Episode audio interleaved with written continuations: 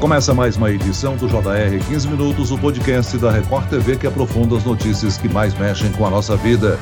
Em meio à pandemia do coronavírus e o isolamento social, protetores de animais afirmam que muitos brasileiros buscaram nos pets uma companhia enquanto passavam mais tempo em casa. E a procura por produtos e serviços para animais de estimação também registrou um aumento. O segmento ultrapassou a marca dos 51 bilhões de reais de faturamento no ano passado. Quais são os serviços mais buscados pelos tutores? Para entender um pouco mais sobre as tendências do mercado pet, vamos conversar com Nelo Marratini presidente do Conselho Consultivo do Instituto PET Brasil. Bem-vindo, Nelo. Agradeço a oportunidade, prazer poder participar aí com você dessa matéria. E quem nos acompanha nessa entrevista é a jornalista da Record TV, Lidiane Sayuri. Lidi, eu acompanho as suas redes e você é uma defensora dos animais. Conta um pouco pra gente de como começou essa paixão pelos pets e por ajudar. Você tem aí um pet adotado, né? Tenho sim, Celso. Olha, muito prazer participar mais uma uma vez aqui de um assunto que eu adoro. Então, Nelo, Celso, muito obrigada aí pela oportunidade. Olha, eu sempre fui aquela criança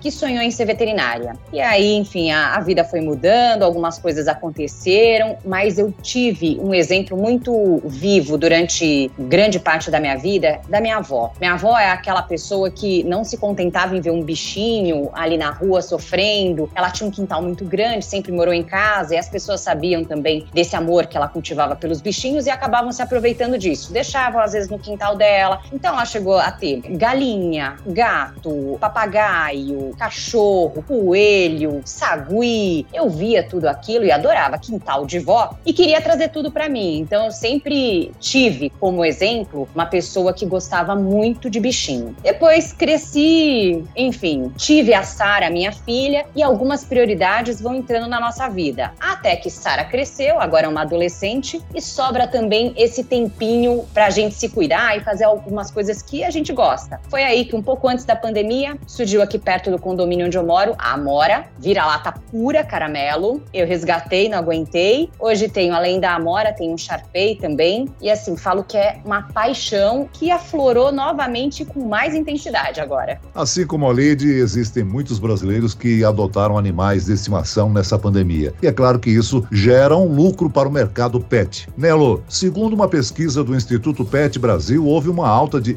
27% de faturamento no setor, é isso mesmo? Exatamente. Ele culminou com tudo que veio acontecendo desde o início da pandemia. Na realidade, com o início da pandemia, as pessoas ficaram isoladas, né? começou com aquele isolamento, e isso fez com que houvesse uma procura muito grande por pets. Porque as pessoas queriam preencher aquele vazio, outras tinham projetos em casa, já queriam ter um pet, mas trabalhavam muito, corriam demais tal, tanto a esposa quanto marido, levava a criança para a escola, aquela coisa. E aí, quando ficavam em casa, tanto as pessoas que são solteiras, ou casais, ou aqueles até com filho, famílias constituídas, todos deram sequência nessa ideia, nesse projeto. E aí houve realmente um boom, tanto em adoção quanto aquisição. E também tem uma coisa importante, Celso: aquelas pessoas que tinham o animal em casa, mas não tinham tempo de cuidar, começaram a ter mau contato com o seu pet, começaram a ver que a pele não estava legal, que o pelo não estava legal, que não tinham vacinado, que não tinham cuidado, que estava com tártaro, mau hálito. Então começaram também a cuidar melhor daquele ente da família que estava meio que abandonado. E aí, tudo isso fez com que o setor performasse, né? E também uma coisa muito importante foi a sensibilidade do governo de entender que o setor é um setor também importante, primordial, tanto quanto farmácia, quanto autosserviço, né? E mantiveram o setor aberto, porque tem alimentos específicos, tem medicação que só você vai encontrar lá, tem o cuidado do tratamento. Então, isso fez com que também favorecesse esse desempenho extremamente positivo. Sem dúvida alguma, o pet, um animal de estimação, tem um papel muito importante importante dentro das famílias, nas casas, né? Ele se torna uma parte integrante. Totalmente. Na realidade, o cuidado com eles é um cuidado que você tem que ter com o filho, praticamente, né? Você tem que cuidar da vacinação, você tem que cuidar da saúde, da alimentação. E a troca que ele tem com o dono é muito grande, de amor, de carinho, né? De preenchimento daquele vazio que às vezes as pessoas têm nas cidades muito verticalizadas como as grandes capitais, né? Então tudo isso é uma interação vem desde lá da ancestralidade, né? E, graças a Deus o setor tem essa coisa humana, esse carinho, esse amor. É um setor que ele tem o amor como um dos principais movimentos né? Que é o amor entre o proprietário e o seu animal, e vice-versa. Até aproveitando, como você disse, que são tratados como filho. E é isso mesmo. Recentemente eu descobri até um trabalho que faz, é uma empresa que faz aqueles moldes, pezinho, mãozinha do recém-nascido, começou a fazer também os bichinhos. É. Então eles fazem a pata, é, deixam ali no quadro, ou como se fosse um Eu achei, eu falei, nossa, eu fiquei realmente embasbacada e é uma indústria que está crescendo demais, porque as famílias se tornaram meio que multiespécie, né? Então não é só mais o pet, é realmente ali o filho. Agora vamos lá. Dentro desse comércio para animais, quais são os departamentos que cresceram ultimamente? Foram os produtos veterinários, os atendimentos clínicos ou essa indústria também que cresce paralelamente, como por exemplo esse souvenir? Não, tudo cresceu, porque o setor ele é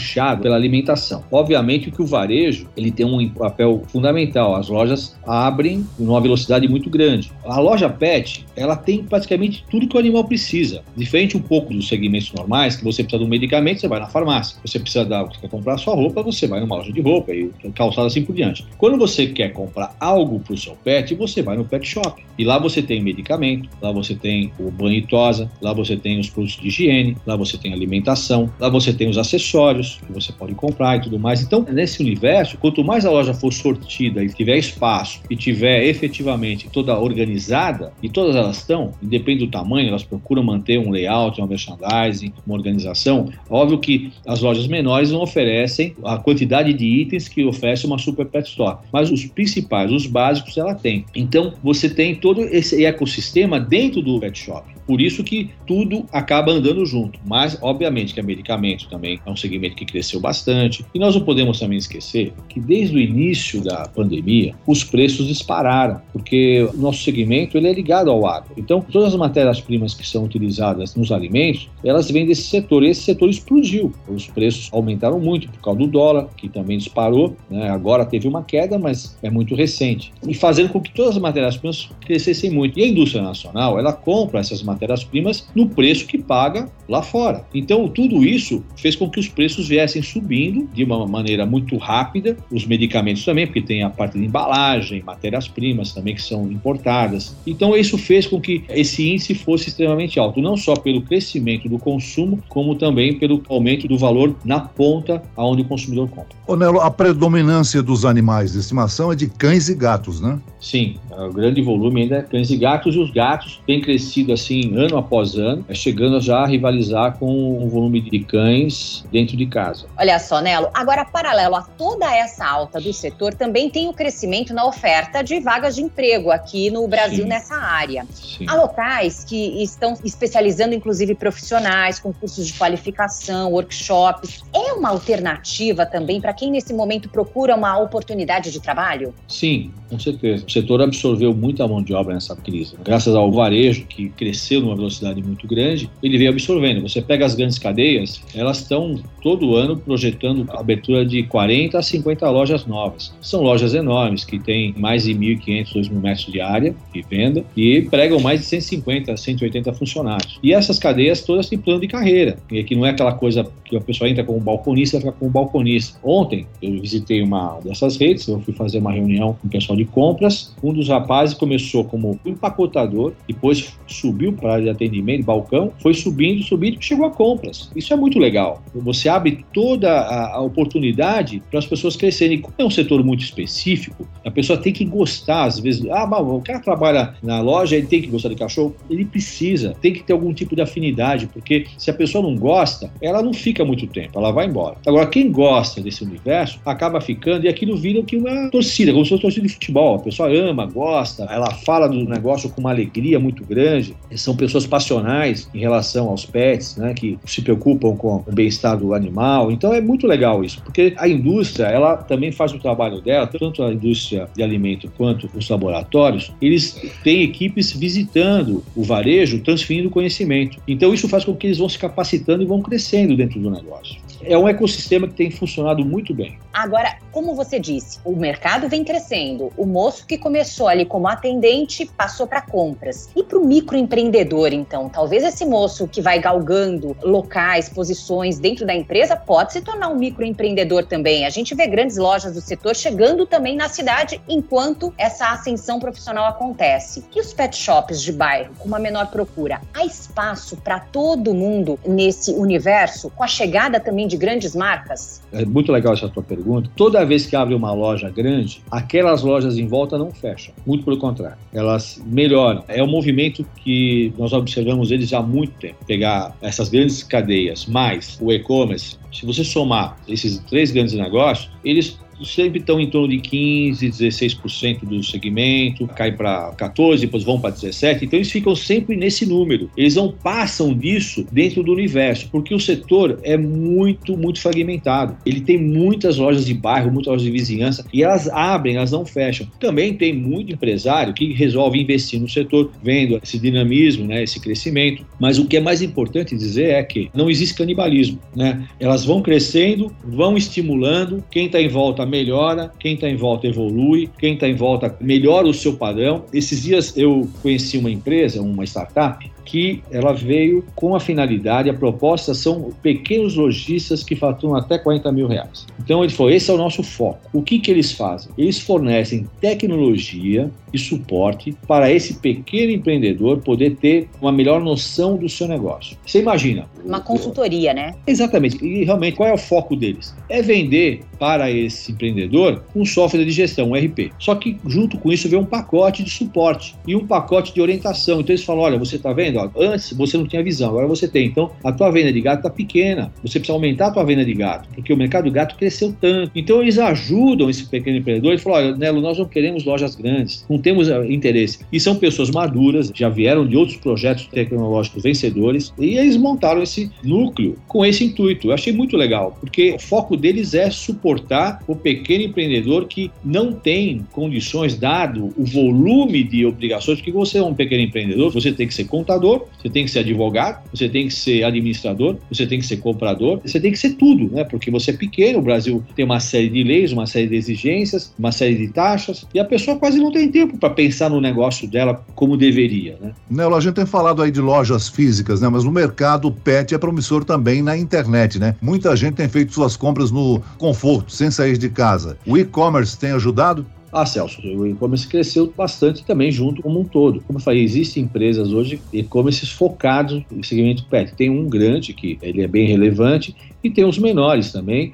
E as próprias cadeias têm o seu departamento de e-commerce também bastante robusto. Uh, mas o que acontece? Celso? As pessoas gostam da experiência de ir na loja. Esse universo, ele tem essa característica, as pessoas gostam de ir e conversar, gostam de perguntar, tem uma característica muito interessante. Agora, aquela compra recorrente, principalmente o jovem, né? Todo mês compra aquele alimento, todo mês compra aquela areia, granulado higiênico para o cão, ou aquele tapete higiênico para o cachorro fazer xixi.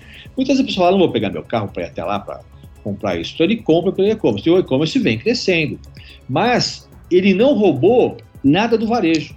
É, eu sou bem dessas, como você disse. Eu compro as coisinhas de rotina, faço assinatura. Mas o resto eu gosto de ir lá, ver o que tem de colorido, ter de acessório. Às vezes vou com os meus pets, às vezes vou sozinha.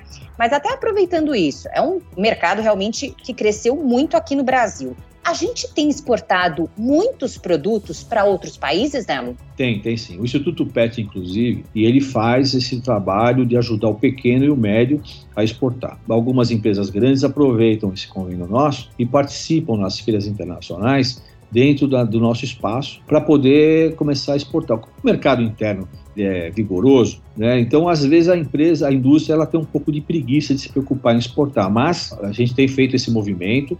Muita empresa exporta, inclusive empresas, como eu falei, de porte médio e pequeno, que não é normal acontecer. Uma mensagem que o Instituto sempre procura colocar, que é a posse responsável. Que as pessoas, antes de adquirirem um pet ou adotarem, é, conversem com quem já tem um, para saber quanto custa por mês ter esse ente familiar novo para poder não ter nenhum tipo de, de desconforto depois. E é muito importante isso. Muito bem, nós chegamos ao fim desta edição do 15 Minutos. Eu agradeço as informações, a participação de Nelo Maratini, presidente do Conselho Consultivo do Instituto PET Brasil. Obrigado, Nelo. Eu que agradeço a vocês a oportunidade. Eu agradeço também a presença da jornalista da Record TV, Lidiane Sayuri. Obrigado, Lidi.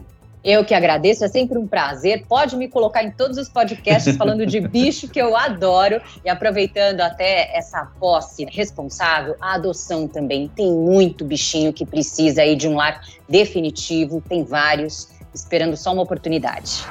Esse podcast contou com a produção de David Bezerra e das estagiárias Kátia Brazão e Larissa Silva. Sonoplastia de Marcos Vinícius. Coordenação de conteúdo Camila Moraes, Edivaldo Nunes e Deni Almeida. Direção editorial Tiago Contreira. Vice-presidente de jornalismo Antônio Guerreiro. E eu, Celso Freitas, te aguardo no próximo episódio. Até amanhã.